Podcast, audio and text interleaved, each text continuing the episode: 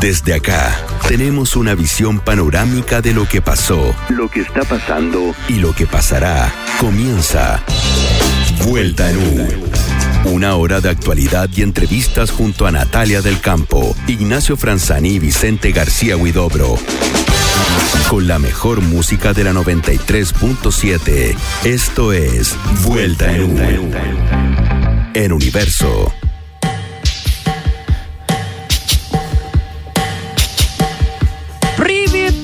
Chile, Privet Chile. Cabros, súbanse al idioma de moda que es el ruso, ¿ah? Porque ¿Por ustedes ya saben cómo se va marcando el mapa geopolítico de nuestro país luego de las elecciones del fin de semana. Yo estoy voz, practicando ya, mira. Eristov, Boris Yeltsin, Stolichnaya, Smirnov. Voy ahí, ¿ah? San Solo Juaco, podcast. desde San Juaco, San Mijail. Oye, que han salido, Natalia, Vicente, una cantidad maravillosa de memes. Impresionante. Yo Lo de guaguitas los me llegó hoy coleccionando. El de los guaguitas, el de la guagui- el del templo votivo de Maipú. ¿Vieron el de, el de la nueva eh, gaviota de Viña? Con una hoz y un martillo. Sí. Ah, y, ahí- y ahí nada más se habla de Dualipa ganándola. por, No, qué notable. ¿eh? por nuestra DJ alcaldesa Maca Ripamonti. Muy Oye, de hecho nos reíamos porque en un rato más vamos a estar hablando con la flamante eh, nueva constituyente Damaris Abarca, la tetracampeona en ajedrez. Y decíamos, oye, pero espérate, el ajedrez es un deporte ruso, pero profundamente ruso, soviético. Totalmente, o sea, eso es lo que nos deja Gambito. Se supone que es como árabe de origen, pero le va a preguntar exactamente cómo es la historia. Claro, pero, ella, la otra guerra fría Es que se dio en el no, ajedrez, pero yo por no había- Estados no- Unidos y la Unión Pero te Soviética. acordáis, sin hacer ningún tipo de spoiler, vamos a hablar de eso, pero salía Gambito, la personaje, y era una ídola en, en, en Unión Soviética, po. y nadie la Oh, pescaba en. Estados Unidos, así como...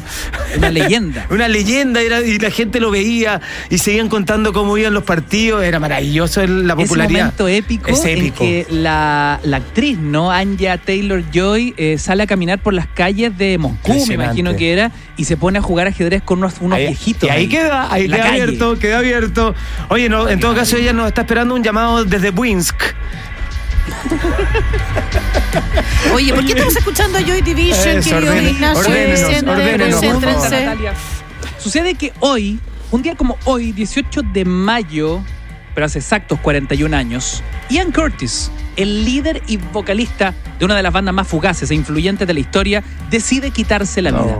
Muere el líder de Joy Division un día como hoy, repito, hace 41 años. Ian Curtis era un joven de Manchester, introvertido, melancólico, tenía epilepsia, era fanático de Bowie, Lou Reed e Iggy Pop. En el 76 conoció a Peter Hook y Werner Summer durante un concierto de los Sex Pistols y armaron una banda que primero se llamó Varsov, como Varsovia. Varsovia, y finalmente se llamó Joy Division. Sí. No, era increíble que en menos de cinco años de carrera, Joy Division cambió para siempre la música. Oh, que son buenos los temas. Y el bajo, bueno, lo que estamos escuchando es muy importante. Con su voz grave, Curtis reivindicó las letras melancólicas, depresivas. Y en los shows impuso un estilo de baile, un nuevo estilo de baile, que imitaba los ataques epilépticos que sufría. Impresionante. ¿eh? El resto de los músicos se caracterizaron por una forma de tocar muy minimalista y por convertir las líneas de bajo en las grandes protagonistas instrumentales de sus canciones. Estamos escuchando Disorder de fondo. El grupo alcanzó a sacar un álbum por el sello de Factory llamado Unknown Pleasures, cuya portada, no sé si la han visto, reflejaba otra parte importante de la esencia misteriosa de la banda. Es que una imagen bien críptica en blanco y negro que muestra como unas ondas, como los pulsos del primer pulsar descubierto. Es típica, ahora una polera muy común, pero en esa época era un tipo Ah, de la portada- polera, Sí, po, por la polera, ¿sí o no? Después de la del Che Guevara, esa. De hecho, era- es tan común que una vez yo tuve una polola.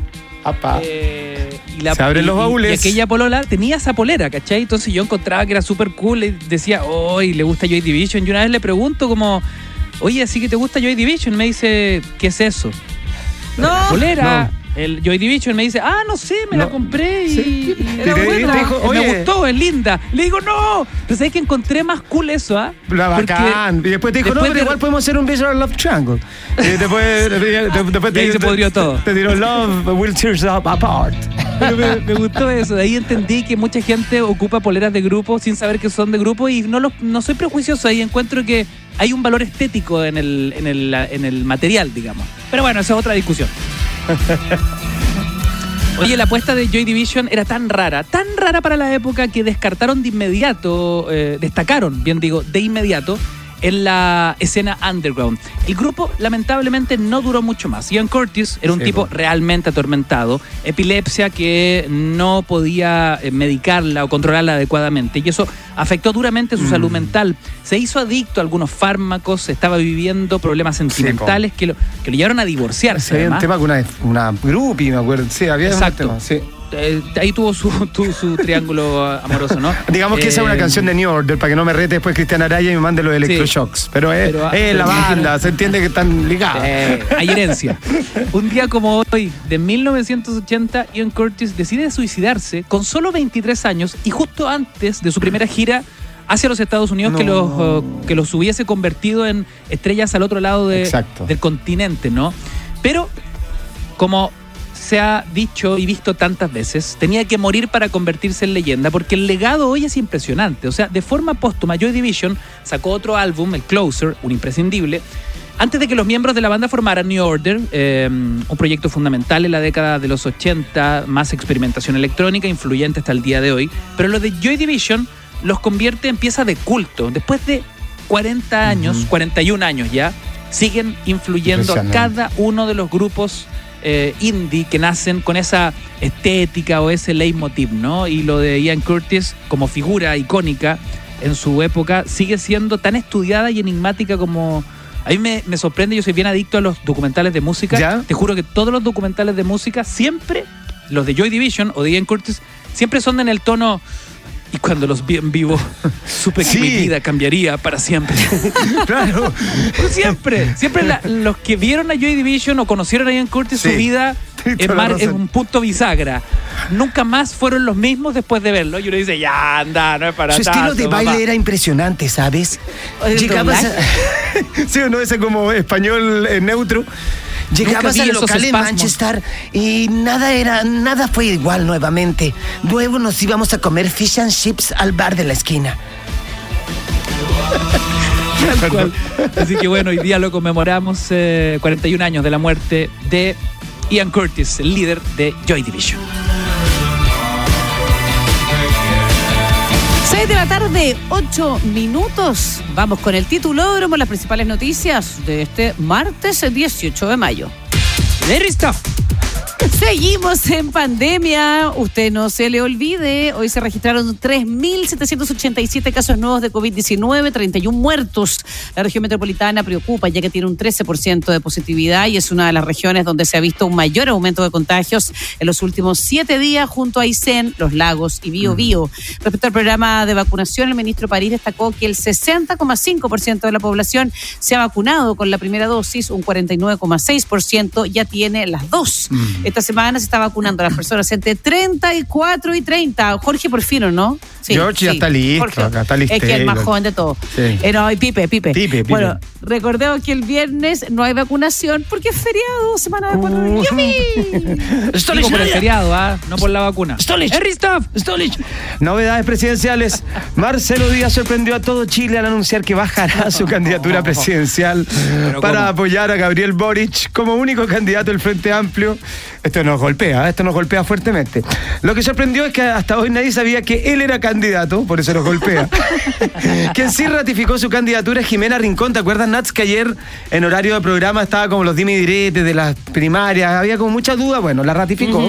Esto pese a la abrumadora superioridad de Yasna Proboste. En las encuestas, la de se decidió morir respetando su primaria interna y mantener a su candidata. Chan, chan. Chan, chan. Smirnov. Boris Yeltsin, nuevas alcaldesas. Eh, Una de las principales novedades de la pasada elección fue el triunfo de la izquierda en muchísimas comunas que antes eran de derecha. Una de las triunfadoras, la comunista Iracy Hasler, que será alcaldesa por la comuna de Santiago, propuso fijar el precio de algunos productos básicos. Es Mientras economista la- ella, Sí, economista de la, de la FEN de la Chile. FEN, sí. Mientras que la alcaldesa electa en Viña del Mar, la ciudad jardín, Macarena Ripamonti, de Revolución Democrática, sugirió participación ciudadana en el Festival de los Festivales y aseguró que Dua Lipa es de todo su gusto. sí. Oye, de Festival de Viña. Oye, lo otro que a mí me, me llama la atención también en, en términos positivos es la juventud. ¿ah? Tienen en promedio como los nuevos alcaldes, eh, lo- lo- los 29, ligados al Frente 30. Amplio, como 34 años. Sí. Ponte tú que en Santiago el Consejo Municipal quedó, la mayoría son mujeres además. Sí, no, ¿Ah? sí. fue Ojo ahí, ojo ahí. No, tiene algo- 30, Tomás Eh. Bodanovich también tiene 30 años. Guapetonovich. Hay algo súper bonito, es que cuando uno va desglosando eh, quiénes van a escribir la nueva constitución, vemos eh, 61 abogadas y abogados, hay 20 profesores, hay 8 egresados y egresadas Mm. eh, licenciadas de Derecho, hay 6 activistas, hay periodistas, hay trabajadoras sociales, administradores públicos, psicólogos, ingenieros civiles, ingenieros comerciales, sociólogos, médicos, Uy, diseñadores. No, y también los- Es un Chile bien variopinto. No, este, va ¿ah? variopinto aún si uno lo ve por origen de colegio y de liceo. Eso es súper importante porque lo que pasa en el, en, en general, en, en los gobiernos, en particular en este, pero en general los gobiernos son de una cierta eh, cuna, si queréis verlo, y de contacto. Y acá hay más, hay, hay una, en el fondo el colegio privado, particular privado, particular, eh, primero son, los- son los menos. Hay más público, hay más particular subvencionado. Entonces se pone bastante más paritario desde ese punto de vista, que también es súper atractivo, claro. encuentro. ¿Va a ser difícil ponerse de acuerdo? Sí. Pero confiamos en que estos, 50, estos 155 eh, logren eh, reescribir la historia, ¿no? Estamos todos espera- esperanzados de lo que vaya a suceder ahí, porque eh, es increíble la diversidad de personas que van a representar a, a todo un país en, eh, en ese trabajo de prácticamente un año. Y nosotros seguimos eh, haciendo. ¿Cómo sería vuelta nuevo en ruso? No lo he podido sacar, ¿ah? porque tenemos Viña del Marx. Vuelta en Tenemos- URSS, po. Vuelta a Ay, URSS. Vuelta en URSS, po. Volver a la ¡Ay, URSS. Purs! Vuelta en Vuelta en URSS. No, pero a mí me gustó Rencrania. ¿Qué es eso? ¿Qué es eso? Renca, fue- Rencrania. Como Rencrania la Yemarx. Rencrania la Rencrania la Yevarx. Ya, nada, sácanos de acá. Ya, vamos. No hubo quórum. La oposición no logró reunir los votos necesarios para aprobar el alza de impuestos a los súper ricos ni tampoco para subir el ¿Pero impuesto a las grandes empresas de 27 a 30%. Chile Vamos deja atrás sus rencillas, vota en bloque para impedir esta modificación tributaria. Por eso la oposición solo consiguió 79 votos y no los 92 que necesitaban. Buenísimo. Son las 6 con 12 minutos. Escuchemos a Adele. Yo creo que hay varios partidos políticos que están escuchando este tema como en un loop permanente. Eso, Rolling in the Deep. Estás envuelta en There's a fire starting in my heart, reaching a fever pitch, and it's bringing me out the dark. Finally, I can see you crystal clear. Go ahead and sell me out, and I'll lay your ship bare.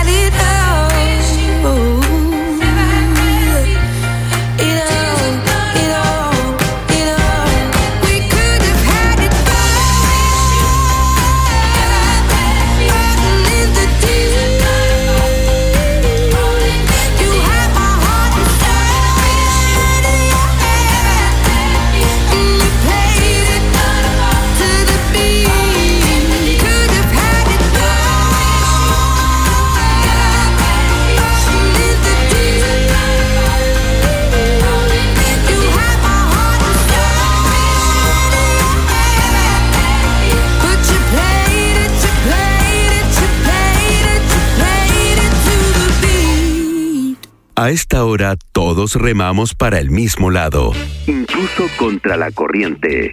Continúa Vuelta en U, la travesía de la 93.7.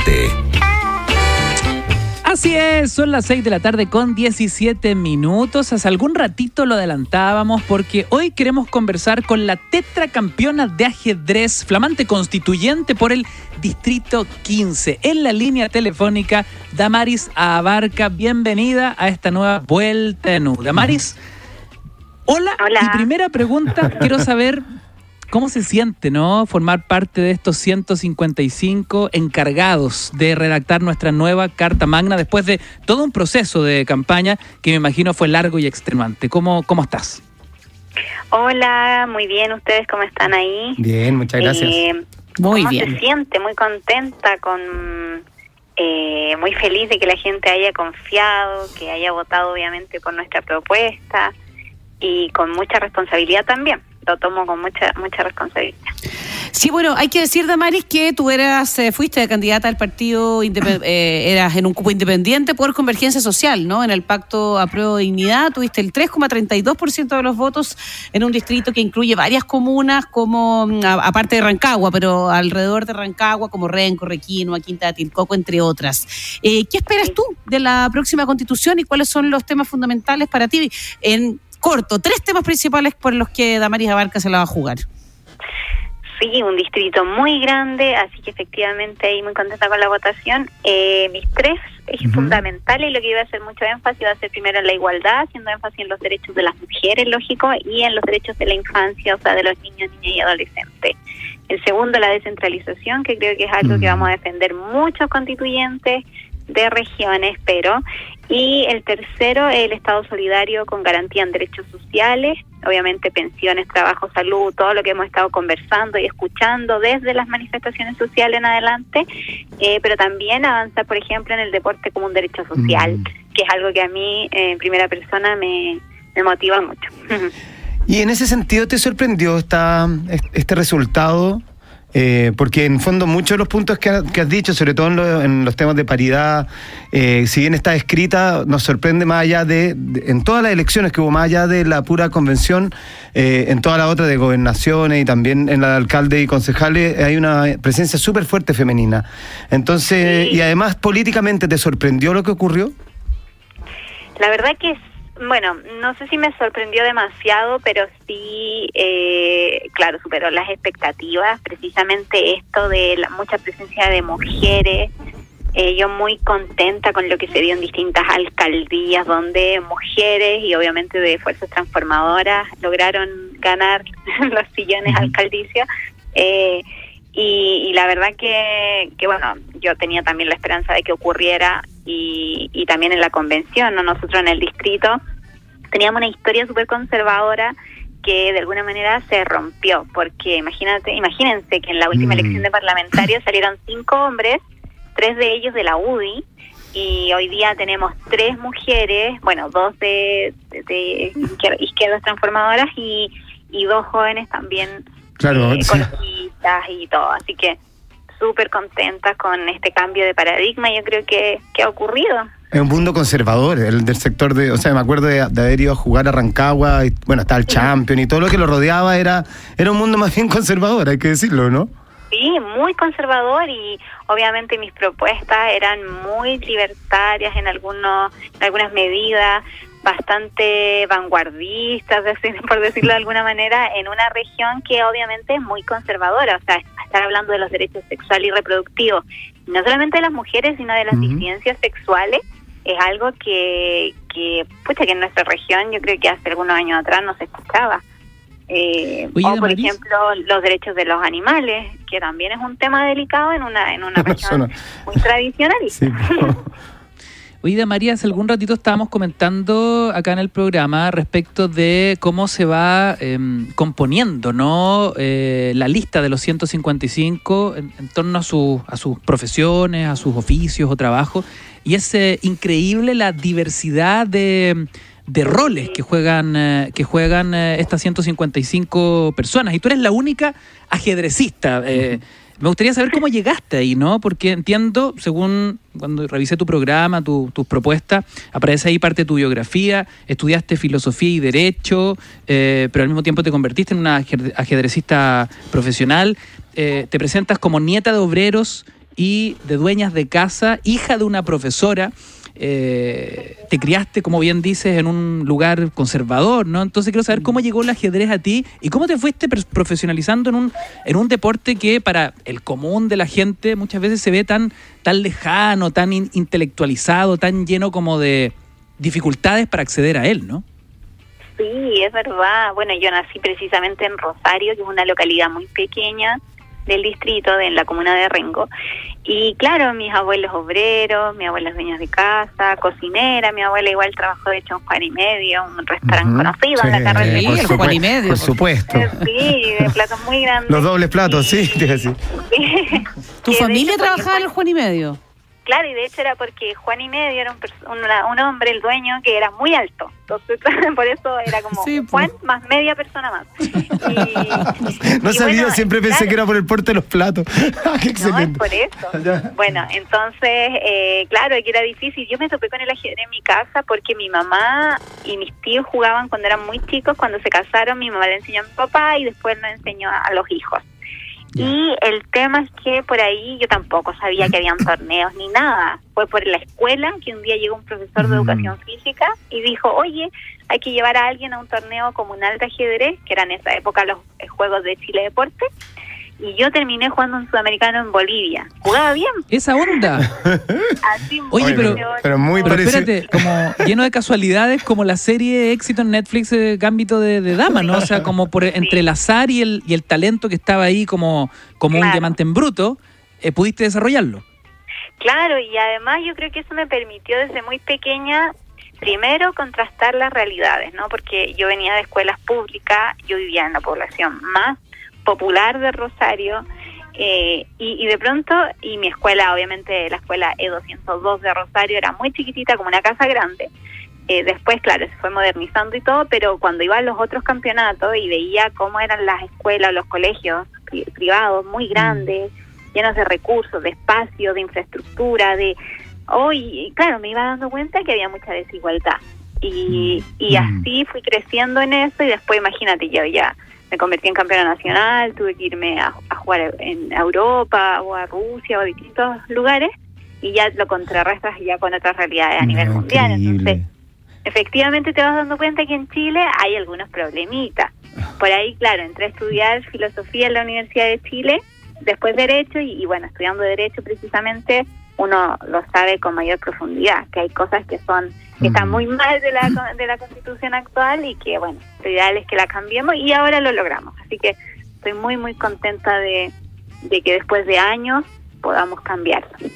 Oye, ¿ya se ha jugado ajedrez con algún otro constituyente o candidato? Sí. eh, Damaris.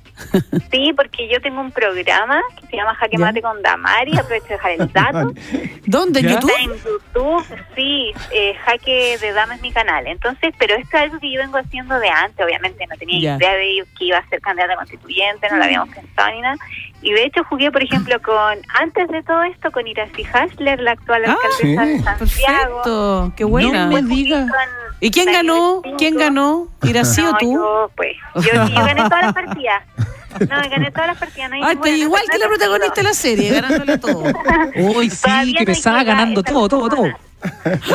Sí, pero por ejemplo, eh, gané eh, con Daniel Stingo jugamos, juega muy bien, él es candidato, o sea, electo Sí. y la primera mayoría nacional. También jugué con el Pancho Reyes, jugué con la Antonia Orellana, bueno, con varios candidatos. Yo creo que Renato Garín debe ser bueno para el ajedrez. ¿o ¿De no? Renato ¿Lo has Garín? Si le invitado? gusta, sí, si le gusta, no, no lo invité porque estamos medio alejados. Es que además tiene buen gusto en música, Renato. Oye, Damaris, y una pregunta. ¿En qué te puede ayudar el ajedrez, no solo en la vida, sino como a enfrentarte, en- no, no, no quería hablar en términos estratégicos, pero quizás de concentración o de incluso como relacional en un mundo como el que te va a tocar con gente tan diversa? O sea, socialmente, ¿qué te sirve el ajedrez? ¿Qué te entregó? pucha, el ajedrez me ha entregado tanto, de hecho lo mismo, o sea, yo creo que si no hubiese conocido el ajedrez, no sé si hubiese podido entrar a estudiar en la universidad, eh, porque me ayudó precisamente en esto, la capacidad de concentración. Yo después de muy chica me comía libros de manera muy rápida, muy fácil, porque la concentración es súper necesaria para saber leer y Mm. para entender lo que estás leyendo, que es algo que la gente generalmente relaciona el ajedrez con las capacidades de cálculo, las capacidades como cognitivas ligadas a la matemática, pero yo lo pude llevar al área de las humanidades. Y, y también con las relaciones sociales, o sea, el ajedrez te permite ponerte en el lugar del otro, te permite eh, Mm. tratar de encontrar la mejor opción dentro de una de unas posibilidades que son diversas. Creo que eso en la política ha faltado por muchos años, que siempre, o el último tiempo, generalmente escuchamos como blanco y negro, que no hay muchas opciones. Mm. Siento que esa visión hace mucha falta y lo otro también es la este pensamiento eh, de mirar hacia el futuro, de De, anticiparse de la anticiparte, eso te iba a decir. Probablemente Sí. que también ha faltado un poco. Claro, de hecho, mira, yo habíamos hecho, bueno, yo ya cuando decidí ir y, y después teníamos todo el panorama constituyente, pensé que la posibilidad de, de salir electa iba a ser como lo que sucedió. O sea, muy, ese era el pensamiento que, que yo pensé o la partida como iba a ocurrir más o menos. Y se dio muy similar al, al pronóstico. Oye, Damaris- la convención, ¿sí? Quería, mira, quería aprovechar que estás aquí con nosotros, que estamos hablando de, de política, para contar algo que acaba de pasar hace instantes, porque eh, en relación a la presidencial, ¿ah? Yasna Proboste eh, acaba de decir que no está disponible para una eh, competencia presidencial y dijo tal cual, es una falta de respeto conmigo, con la senadora Jimena Rincón y con el país. Dejó no eh, la sala del Senado para conectarse al Zoom de la Junta Nacional de la Democracia Cristiana que se está llevando a cabo luego de que Jimena Rincón anunciara que estaba dispuesta a dar un paso al costado en caso de que Proboste decidiera participar de la primaria, pero no soy candidata, no estoy eh, disponible. Esa es, eh, de, de esta manera, Yarna Proboste cierra la posibilidad a su proclamación eh, como eh, precandidata a la moneda. Oye, Damaris, ¿hay algún presidenciable, alguna figura potencial en vísperas de, de las primarias o incluso que te parezca bien aspectada para ocupar el, el segundo piso de la moneda que sea de tu predilección, eh, que estén mirando con buenos ojos? Bueno, yo creo que ahí hay, hay un... Lo que miro con muy buenos ojos es lo que está pasando con las izquierdas transformadoras que se están uniendo, que, que están conversando en hacer primarias. Por ejemplo, Gabriel Boric hoy día eh, firmó ya, Mm, sí. eh, porque juntaron las firmas, Daniel Jadwe obviamente va a ir. Yo creo que lo eso es muy importante, o sea, que avancemos en en poder eh, ir a primarias y después ir unificada la centroizquierda para que podamos efectivamente ganar, yo creo, el sillón presidencial. Pues de todas maneras, eh, creo que este mismo proceso constituyente va a ir sacando nuevos liderazgos, la participación ciudadana va a ser distinta, esperemos. ¿Firmaste Y- por Gabriel Boric, Damaris? No, porque yo soy independiente Ya. pero sí eh, estuve estuve con él, de hecho también participo de Jaque Mate con Damari y en realidad no alcancé a firmar, yo lo, lo estaba pensando porque yo creo que mientras más amplia posible esta primaria de los movimientos transformadores era importante. Mi familia firmó, así que y se lograron las firmas, yo también Sí. voy independiente en, el- en, en la convención y, Y te me quieres gusta mantener permanecer también independiente. Oye, ¿Quieres Sí, Damaris, permanecer o sea, independiente? Siempre, siempre con el afán de trabajar unidos, de retejer la política de los movimientos transformadores de izquierda, yo creo que eso es fundamental, por eso yo misma me puse a disposición del Pacto a Prueba de Dignidad y, y, y creo en eso, o sea, a mí esto de, de esto de ser independiente, independiente, independiente, como de que no le das cuenta a nadie y, y después no sabes ni siquiera qué es, eh, me da un poco de temor muchas veces cuando he escuchado tantos independientes que después tú te enteras que o son UDI o son RN. Claro, a veces lo ocupan como un disfraz. Yo siento que no, que hay que tener independencia, pero también interdependencia, porque finalmente tenemos que retejer la política y esa confianza, ese reencontrarnos y, y que, la, que finalmente el poder vuelva a la ciudadanía es algo que tenemos que también ir disputando. Y porque Damaris Sí. también uno entiende que esa independencia tiene un, un domicilio eh, ideológico, tiene un, un domicilio de, de pilares, de ciertos conceptos, ¿no? No, no, no se trata nunca de una nace- independencia en base a nada. Claro, y esa, y esa independencia, eso nace también de nuestra historia. O sea, mi, Ujú. mi abuelo era obrero, él siempre fue de las izquierdas, siempre votó a favor de la clase trabajadora y, y eso, o sea, obviamente uno es parte de su historia, ¿no? Y quiere Damaris, que... y como ¿Sí? independiente, ¿Boric o Jadwe? Jan Winsk. No. Como No he leído independiente, ningún ¿ah? programa, no he leído ningún programa de Ah. Porque he estado Eh. solo trabajando en el mío, pero obviamente quien gane, obviamente lo vamos a apoyar y bueno, personalmente igual a mí me gustaría mucho que fuese una mujer, porque Oh, Mm. me hizo un jaque mate que- ahí, Damaris, Sí. ¿ah? Sí. hizo un jaque Un Un mate jaque con al rey, un jaque al rey primero. Porque yo le di Es dos que- opciones y ella me sacó una tercera. Me hizo un jaque mate.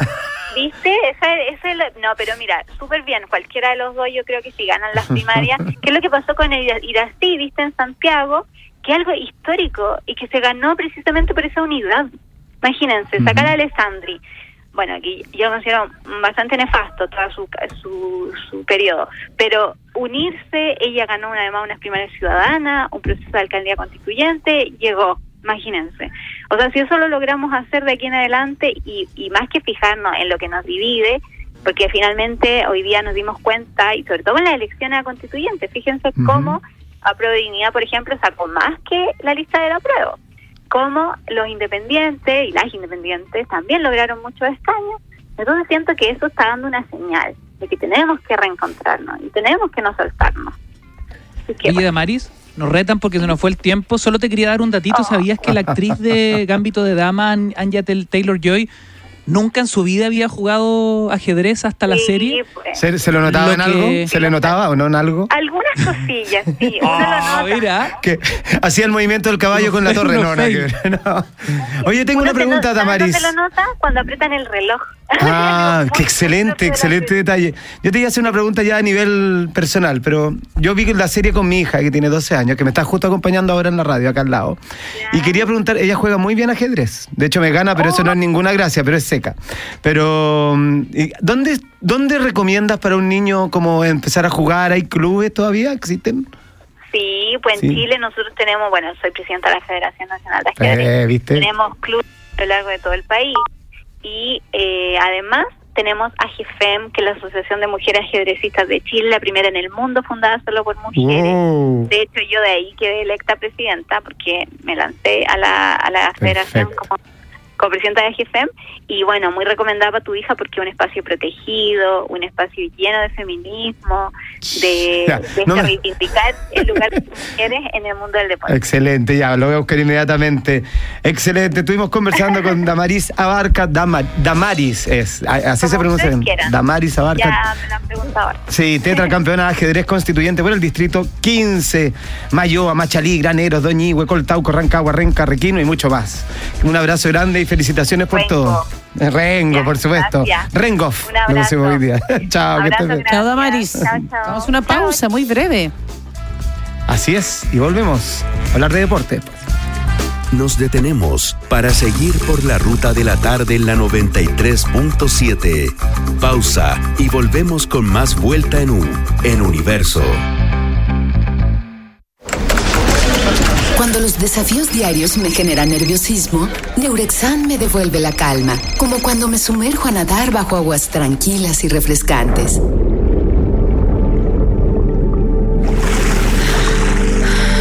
Confía en Neurexan. Su fórmula natural devuelve la calma que necesitas para enfrentar tu día y lograr un buen descanso. Neurexan, tu calma interior. Calidad alemana gel. Disponible en las principales farmacias del país. Consulte siempre con su médico.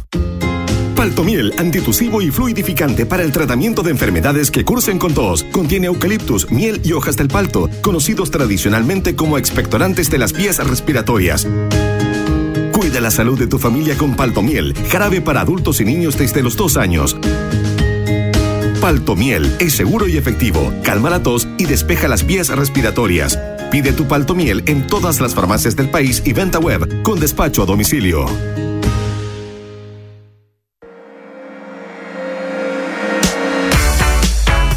Puedas, donde quieras. Escúchanos en universo.cl. Una ocasión perfecta es una mezcla de buenos amigos, rica comida y buena conversación. Un whisky perfecto también es una mezcla. Por más de 200 años, Chivas ha mezclado los mejores whiskies escoceses de Gran y Malta, dando origen a una colección reconocida en 150 países. En la vida y en el whisky, El éxito está en la mezcla. Chivas, Blended Scotch Whisky. Disfruta Chivas con responsabilidad. Producto para mayores de 18 años. Hoy todo es digital. Las reuniones familiares, el entretenimiento y los negocios. Y aunque para muchas pymes digitalizarse pueda ser una tarea complicada, la comunidad Entel Empresas te la hace fácil. Encuentra todo lo que necesites para poder llevar tu negocio un paso adelante en la digitalización con capacitaciones, cursos, tutoriales, descargables y muchas herramientas tecnológicas para tu emprendimiento o pyme. Es fácil, gratis y para clientes y no clientes. Entra hoy a entel.cl slash comunidad empresas, porque tu negocio no está solo. Entel Empresas. Historias, risas, actualidad y buena música. Continuamos con más Vuelta en U en la 93.7. Comunidad de Empresas de Entel presenta Ideas gratis. Emprendimientos que cambian el mundo. Son las 6 con 37 minutos y para nadie es novedad que con la pandemia las cosas han estado difíciles, sobre todo para los emprendedores, los micro y pequeños empresarios, pero también sabemos que nunca, nunca se van a dar por vencidos y que pondrán toda su energía en seguir adelante. En Ideas Gratis los apoyamos junto a Entel Empresas. Hoy te presentamos Busca Vida con K, un emprendimiento que crea accesorios como carteras y bolsos de eco cuero, 100% biodegradables y hechos a mano, con diseños únicos y de buena calidad. La última colección está inspirada en los años 70, específicamente en el look de los Oye, músicos funk. me gusta. Muy Hernán Belgarejo. Me ¿ah? gusta, me gusta. Uno de sus modelos se llama Quincy por Quincy Jones. Eh, Búscalos en Instagram como busca.vida y busca con K de kilo. ¿Quieres digitalizar tu negocio? Te invitamos entonces a formar parte de la comunidad Empresas de Entel, en donde encontrarás capacitaciones, cursos y herramientas digitales. Encuentra esto y más en entel.cl slash comunidad de empresas. Comunidad de Empresas de Entel presentó Ideas gratis. Emprendimientos que cambian el mundo. Next Generation. Como la política también. Tina Turner. A Tina Turner. We don't need another hero. Estás envuelta en un universo. Clásicos del rap y el trap.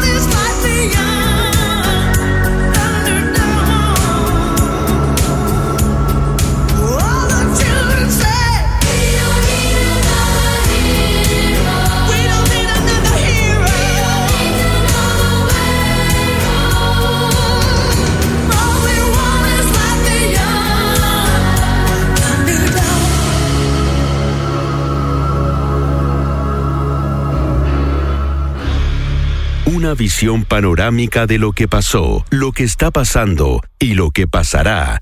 Sigue Vuelta en U en la 93.7. 18 minutos nos separan de las 7 de la tarde en este 18 de mayo, en que podríamos decir, parafraseando también a Alberto Plaza, que había esperanza, muchachos, por varias razones, en términos de aforos más grandes en espectáculos y espectáculos deportivos. ¿Por qué Hoy- había, dices? porque- ¿Había cuándo? Porque hoy en particular me tocó ver varios partidos de la liga inglesa en que ya había un aforo de 8.000 personas. Y tú que decías, ah, 8.000, pero 8.000 es una gradería más o menos llena. Y obviamente había una distancia social entre familias, entre grupitos, pero ya veía ahí un estadio, veía ahí a los jugadores mirar a la gradería. Hacia la galería, meter un gol, por ejemplo, Cavani hoy día metió un golazo por el United, como de 30 metros, y va y le grita a los hinchas como si hubiera estado en su primer partido de su vida. Y te das cuenta que viene con un tema de esperanza que también se puede traer a Chile, ¿eh? porque hoy día la NFP, la Asociación Nacional de Fútbol Profesional, comentó esta semana en realidad que está trabajando en tener público en los estadios a partir de julio próximo y también con unos aforos limitados. Pero si tú pensáis que hay un mall abierto que puede tener un aforo, pero eh, está cerrado, digamos, arquitectónicamente hablando, espacialmente hablando, un estadio es súper amplio, muy amplio. No te digo tenerlo lleno, pero podéis tener ciertos elementos de seguridad. Bueno, eso queremos, de eso es el punto de partida para hoy día tener nuevamente a nuestro periodista deportivo de cabecera. Más experiencia, imagínate que el Tony Caluga, circense, Matías fue en salida. ¿Cómo estás, Matías? me, me gustó, me gustó, sí, el, el Tony Caluga del deporte, creo que puede- Desafortunado, Oye, ¿ah? pero no, desafortunada porque- forma de presentar. Yo admiro mucho al Tony Caluga. Hay otros, hay otros circos peores, te lo digo. Eh, saludo a la gente del Circo Timoteo, que también está en línea. La gente. ¿Qué te pasa? Oye, Matías, así como para, para arrancar en, el- en, el- en, el- en la mirada más amplia, ¿no? ¿Qué te Sí. parece eh, qué te parece que el fútbol chileno esté pensando ya seriamente en retornar eh, con público, con el espectáculo, digamos, Mm. porque más fome que, que un partido sin público, con una- unas pancartas de cartón, No, y- y con hemos el- visto eh, públicos digitales, eso, hemos visto una serie de ¿no? inventos, pero que nada, nada, Oye. nada suple al público El, real. el es DJ, show, el, ¿no? el DJ de gritos y de aplausos también. Hay un DJ ahí. Sí, bueno, claro, ponen, ponen gritos de gol, eh, gritos de reclamo los parlantes y todo. Y eh, a propósito, antes de, de entrar en materia, minuto 30, la Católica le acaban de hacer un gol, va perdiendo ante Nacional de Montevideo, sin público, por supuesto, y se le complica la clasificación Oh. porque esta es una especie de final. El que gana Sí, puede seguir. Y que también tiene que ver, también después lo vamos a hablar, pero también tiene que ver con el COVID. Pues Nacional está golpeado por el COVID y la Católica con el Chapita también. Exactamente, no, no, tremendo. Eh, Vicente García Cuidado, pero ya arri- arriba del balón. Una, vez más. ver, Mira, la venganza es un plato que se come dulce. Frío, No, perdón. pero muchachos, Frío. primero que todo saludarlos a los tres y bueno, vamos por parte, claro, Pablo Milata ayer, el presidente de la NFP, eh, dio una, abrió una ventanita de esperanza con este tema de, de- de poner sobre la mesa el retorno del público en el fútbol chileno. Eh, esto ya se había realizado hace, un- hace unos meses, pero como que la situación resu- no cuajó de- no cuajó, porque el aumento de los contagios, como que en realidad el Ministerio de Salud la vuelta del, del público a los estadios era un tema que estaba por ahí atrás en la lista, pero ahora como que, si- bien no hay una respuesta clara, eh, Cecilia Pérez, la ministra, ya como que está poniendo este tema nuevamente ahí en el diálogo por lo que se habla podría ser a la vuelta de la Copa América en el mes de julio con un aforo como el que decía Vicente de un 30% y lo importante es que se va a pedir el carnet de vacunación y esto también que es interesante sería Ah. una especie de incentivo porque yo lo he visto en restaurantes que dicen oye muestra tu, tu dos, dos tu carnet de dos dos y te regalamos qué sé yo un- una de sour. champaña o algo así un sour eh, y esto sería más o menos lo mismo para motivar a la gente porque ya sabemos que los jóvenes no están muy entusiasmados con el proceso entonces podría ser algo positivo Oye, Matías, pero a ver, espérate, Mm. vamos a la polémica, porque, eh, ok, ya, es una suerte como de carné verde para el fútbol. Si estás vacunado, puedes entrar, pero aquí hay varias letras chicas, ¿no? De partida, eh, no se están vacunando los niños. Por ende, eh, los niños quedarían, y ya se explicó, ¿no? Que por ahora los niños estarían fuera del eh, estadio, fuera del espectáculo deportivo.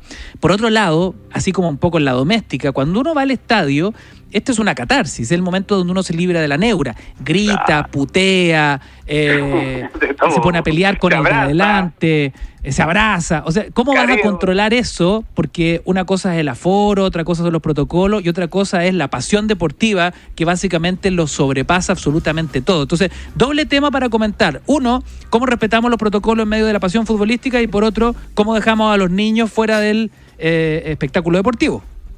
Claro, bueno, son, son temas que se van a ir eh, tratando a medida que, que esto se vaya poniendo en práctica, porque obviamente todo lo que tú dices es, algo real y obviamente no va a poder ir toda la gente de una al estadio, los niños al principio se van a tener que quedar afuera de una u otra forma, y lo otro es que se ponen en secciones como se ha hecho en Europa, igual uno ve, por ejemplo, los partidos que estaba comentando Vicente, uno ve que eh, se ve eh, la gradería, digamos, con la gente separada, pero detrás de los arcos igual está la barra, o sea, igual eh, la gente se abraza, la gente está con las banderas, con su bufanda, con sus mascarillas, pero están en, en algunos sectores del estadio pegados.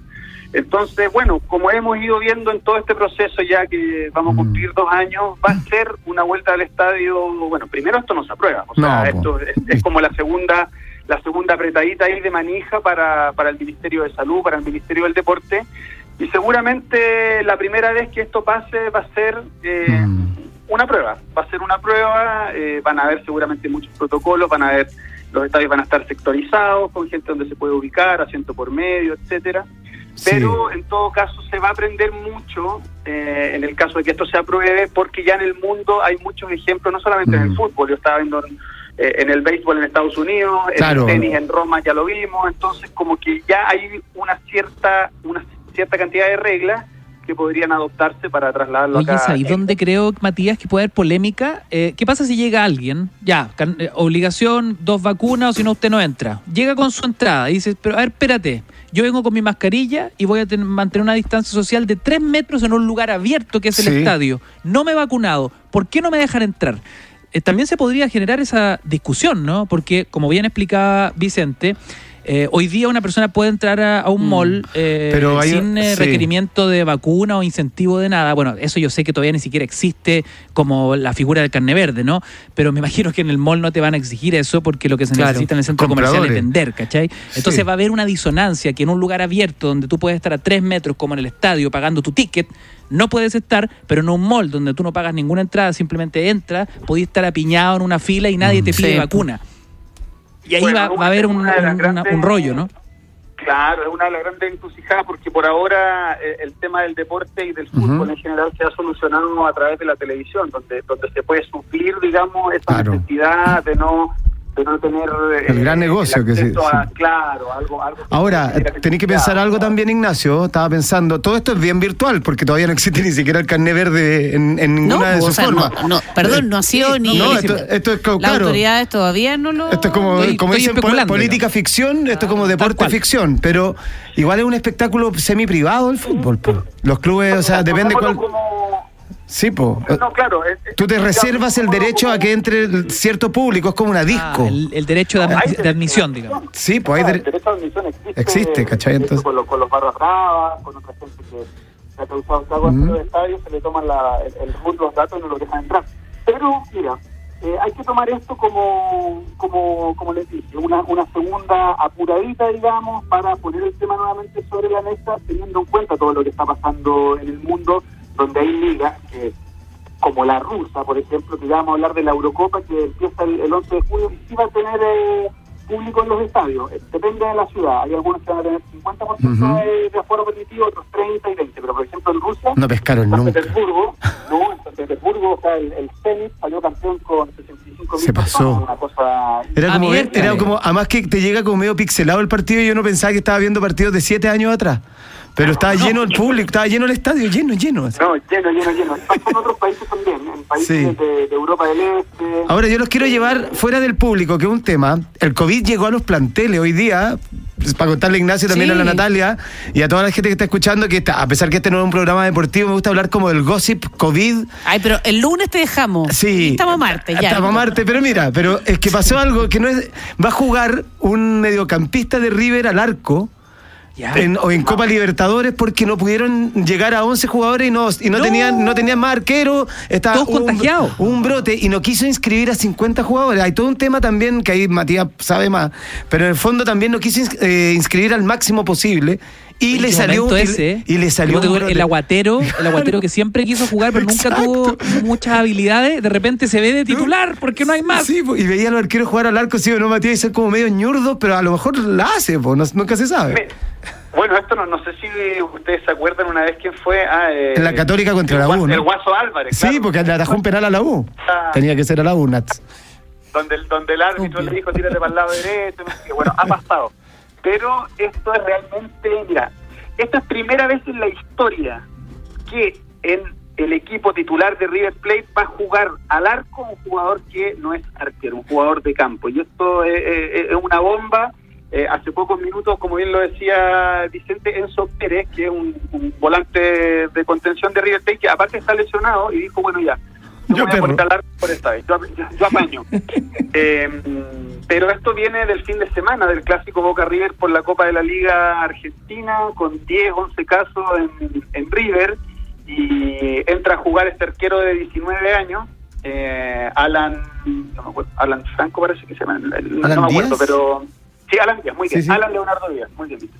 Y eh, bueno, pero este este muchacho que la rompió, en realidad Boca ganó por poquito esa, ese cuarto de final, no estaba inscrito para jugar la Copa Libertadores y resulta que los cuatro arqueros que tiene River no están inscritos, o sea, no hay arqueros para jugar y el partido es mañana eh, a las 8 ante Independiente de Santa Fe en, en Buenos Aires y efectivamente no hay otra posibilidad porque acaban de elevar una solicitud hoy día a la Conmebol para poder decir, oye, saque, sáquenme por lo menos, no sé, un jugador de, de planilla para poder meter un arquero y la, las reglas estaban claras y no se lo permitieron. Así que Enzo Pérez, que lleva años jugando ya en River, lo vamos a ver al arco en una cosa inédita.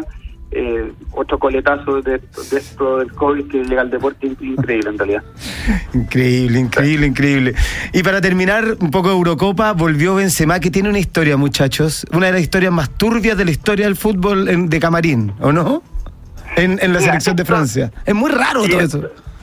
Es muy raro, hay gente que ya se olvidó. Bueno, Natalia, yo creo que esta, esta historia te va a interesar, así que mucha Ah, oreja, porque esto Te sale escucho. un poquito de la pelotita y hay hay cosas de, eh, de chantaje. de- Chantaje, vos. Sí. Ay, me gusta. Que me gusta la pelotita mía, pero me gusta Sí. cuando hay chantaje. Pero claro, pero Sí, es no, de ahí tiene mucha pimienta esta historia. Lo cierto es que, eh, bueno, Karim Benzema, el actual figura del, del Real Madrid, uno de los mejores jugadores del mundo del momento, un delantero extraordinario, ya más de 30 goles en esta temporada.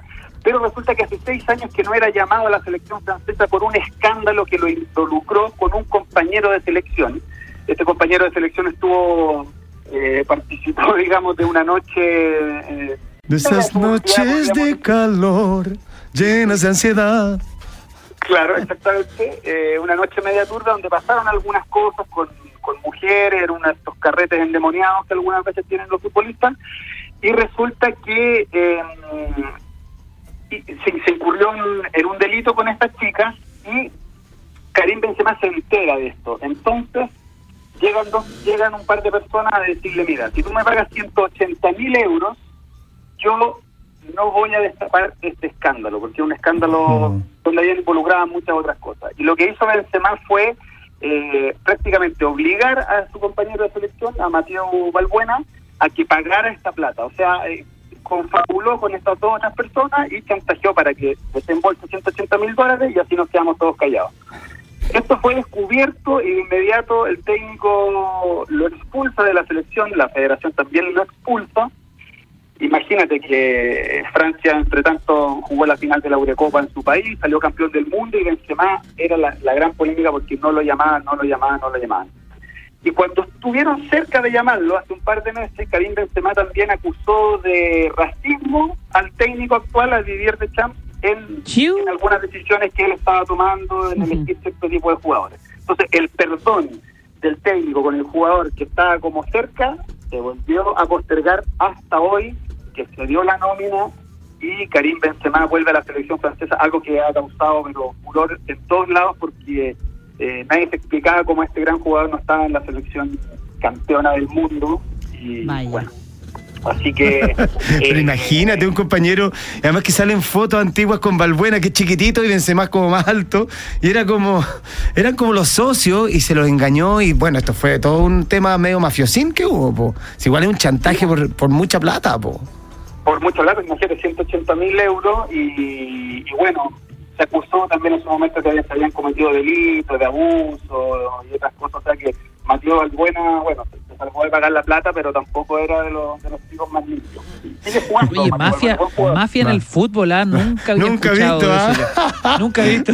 Oye, recordemos que en nuestro tema madre hoy, para quienes se vienen sumando a la sintonía, eh, tiene que ver con que se está discutiendo seriamente la reapertura de los estadios en Chile para el público, con aprox un 25% de su capacidad, permitiendo entrar solo a las personas que cuenten con las dos dosis de la vacuna contra el COVID-19. Así que interesante esa discusión. Eh, la idea es que eh, se va a pedir un test de antígenos negativo, que es eh, igual al PCR, pero que tiene un 90% de efectividad y es un test más rápido. Eso lo añadieron desde el ente rector del fútbol chileno, así que estamos a la espera de que, si esto se confirma o no, Matías, tú nos decías que se podría activar esto después de la Copa América, ¿no? Después de la Copa América, que hay que decir, eh, Ignacio, que la Copa América se va a jugar íntegramente sin público y, y- no se sorprendan si un par de días antes, bueno, mira, con la Copa América algo va a pasar, para bien o para mal, eh, la- las dos sedes están ya confirmadas, pero la verdad es que si me preguntan a mí, yo no sé si, si efectivamente se va a poder jugar con toda la situación que hay en Argentina y en Colombia y está complicado. Es un evento solamente para la televisión por la cantidad de contratos eh, Mm. monetarios que hay para, para la transmisión. Y después de eso, volvería ya la Liga Chilena con, con algo de público. Es lo que pretende la NFP. Vamos a ver si, si de aquí a un par de meses más, cómo están los números, cómo están los contagios, eh, la cantidad de vacunados, todo, todo va a depender. Pero por lo menos ya está la idea y viendo lo que pasa en el resto del mundo, da, da como para entusiasmarse. Sería bonito. Bien, pues Matías, esperemos que se desarrolle. Cada día tiene su afán en la política y en el fútbol, ¿para qué decir?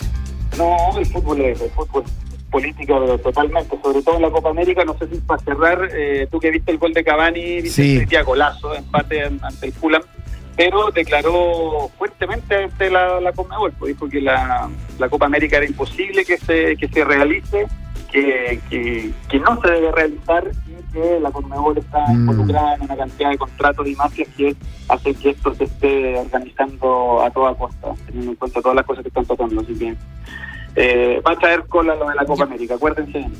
Sí. Nos acordaremos de ti, pues Matías Fuensalida, y volveremos a hablar entonces. Eh, nos despedimos ya, son las 7 de la tarde en punto. Vicente, Sí. Ignacio, Matías. Eh, cerramos esta Un vuelta abrazo de, de grande martes. a todos. Chao, Oye, chiquillos. feliz cumpleaños atrasado, Ignacio. Un abrazo grandote. Oh, muchas gracias. Lo habíamos dado por el interno, pero se importante. Celebró, se celebró en familia, tranquilito, ¿ah? no Pero- hubo fiestas clandestinas ni nada. Pero así vi que unas Pixar y unas Pilsen. Afora, aforo permitido. Yo no sé, todo queda en familia. Trazabilidad, trazabilidad familiar. Muy bien, ya sabemos que te cuidas mucho. Un abrazo a todos, que estén bien. Chao, Matías. Chao, chao. Chao, chao, que estén bien, abrazo.